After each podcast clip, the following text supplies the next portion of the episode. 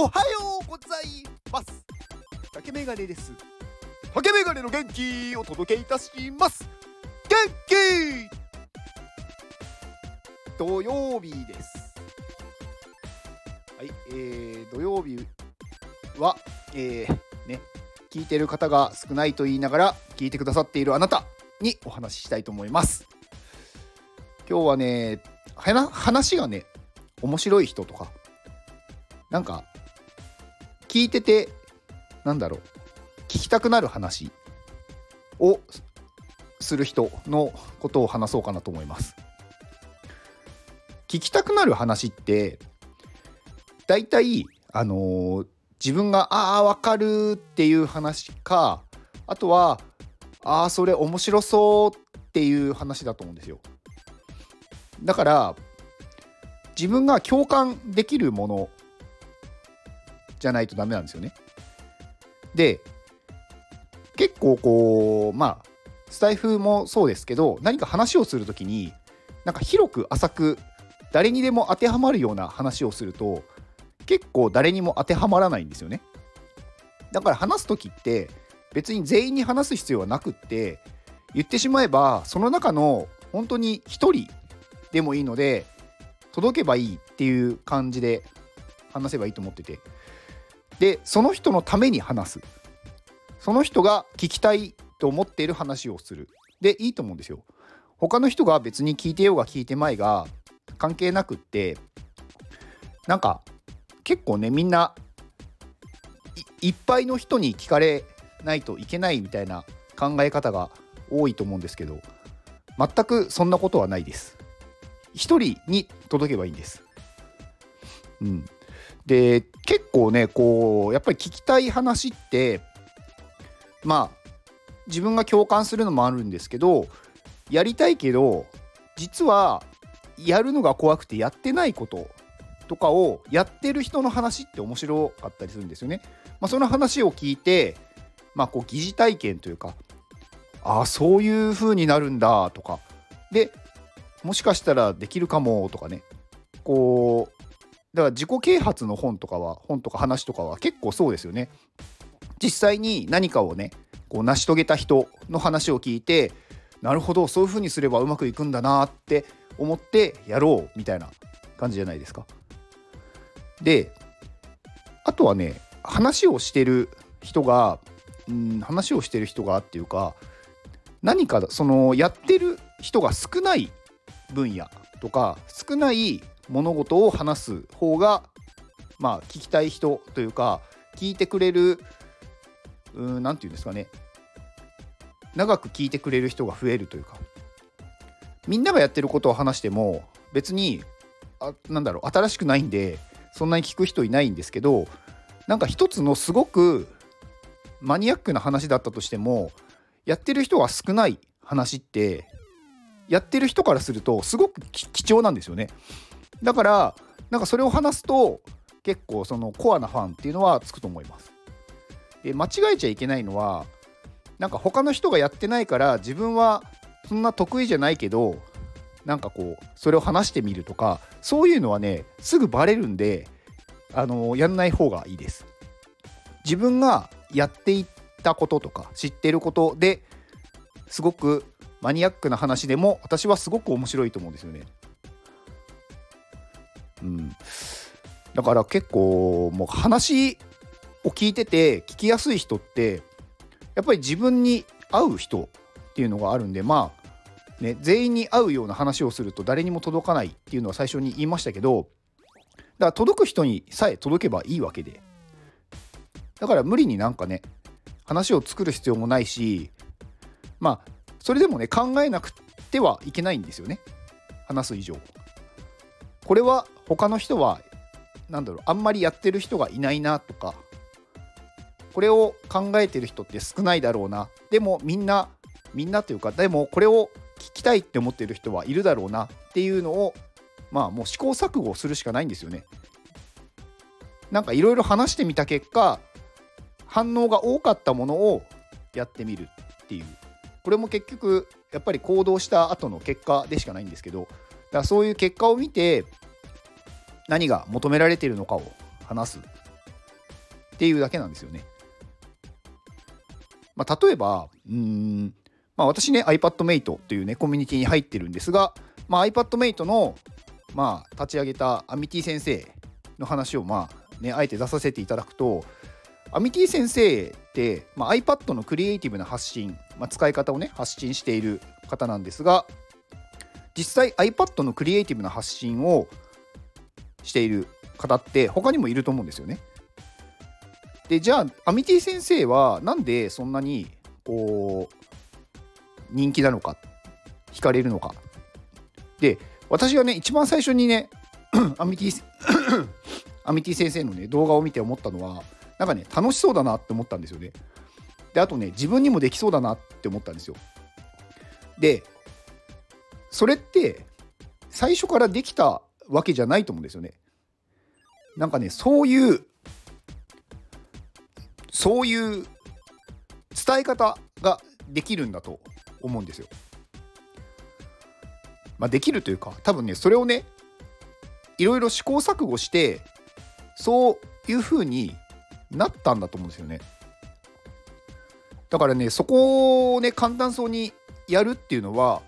いろんなこう経験が必要だったと思いますしやっぱりうまくいかないっていうことがすごくあったと思うんですよね。なんかやってみたけれどなんかうまく伝わらないとか、うん、なんか見た人が途中でこうやっぱり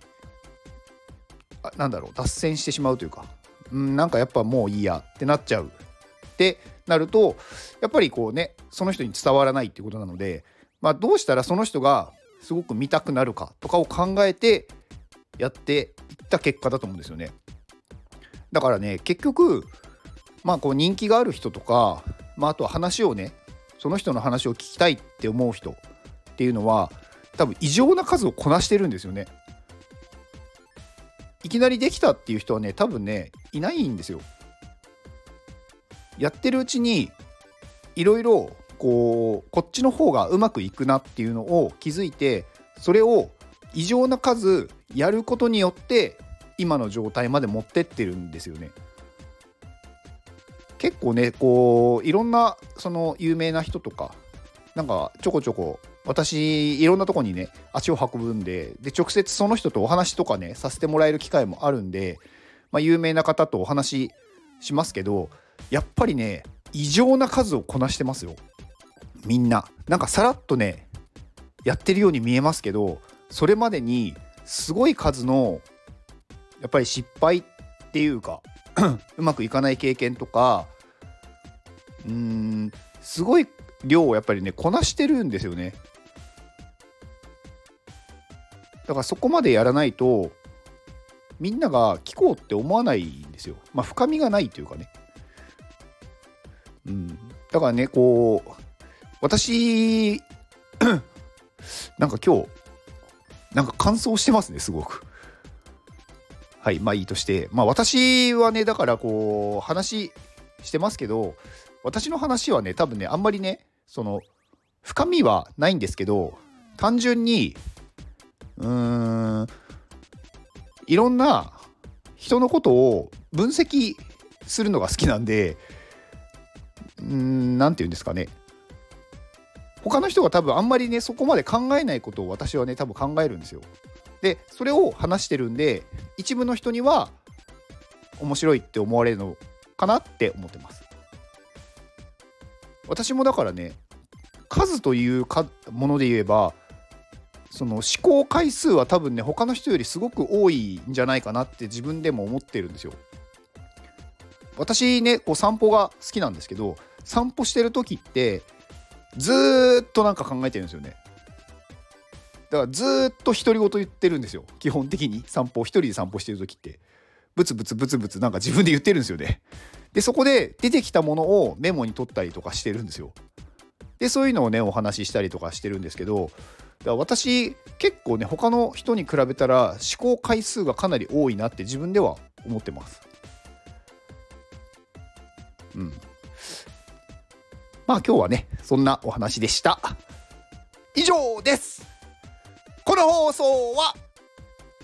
富士山の元気でお届けしております。富士山元気。富士山ありがとうございます。えーね富士山の字は地に点々の字字ですね。富士山はい。まあ特にそんなに意味はないんでしょうけど。はい。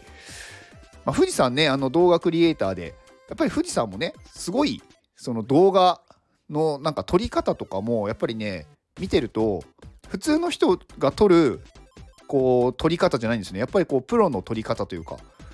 らそれもね試行錯誤した結果だと思うんですよね。あこっちの方がこうなんだろう綺麗に撮れるんだとか。あこうした方がなんか見やすいんだとか。だからねそこはやっぱりねすごい数の量をこなしてるんだと思うんですよね。だからこそやっぱりこう動画のクリエイターとしてやっぱりに人気があるというか人から支持されるっていうものになるのでだからね何でもそうですけどやっぱりうん異常な数をこなすしかないんだなって思うんですよね。何かを成し遂げるというか何かでこうね他の人から注目されるには。うん。でも結構世の中ってねなんかそう頑張るなみたいなねこう 本とかそういうのもあるじゃないですか。別にね頑張ることがね全てではないんですけどでも頑張らないと何もね達成できないよってよく思います。はい富士山の、えー、宣伝でしたね、えー、富士山の X と、えー、富士山のポートフォリオのサイトを概要欄に貼っておきます。で、えー、最後宣伝なんですが、え、私が所属する iPadMate でクラウドファンディング実施中でございます。現在の支援額632万1000円。さらに増えましたね。630万ついに超えましたね。600万超えてから一気にポンポンポンポンって入ってきましたね、まあ、昨日もねあの新しいリターンあのキッズに iPad 授業をプレゼントできる券が発売されてまあそこがねちょこちょこと売れてるのかなっていう感じがします。であとはまあ、12月5日に新しいリターンでね、コミュニティの参加チケットが発売されます。で、あとですね、事前情報、なんか事前情報結構スタイフで漏らしてますけど、明日12月3日にもう一つ別のリターンが出ます。まあ、内容に関してはちょっとまだ言わない、言えないので、明日の朝言おうと思います。はい。以上ですこの放送を聞いてくれたあなたに幸せが訪れますように。行動の後にあるのは成功や失敗ではなく結果です。結果。ただの結果です。だから安心して行動しましょう。あなたが行動できるように元気をお届けいたします。元気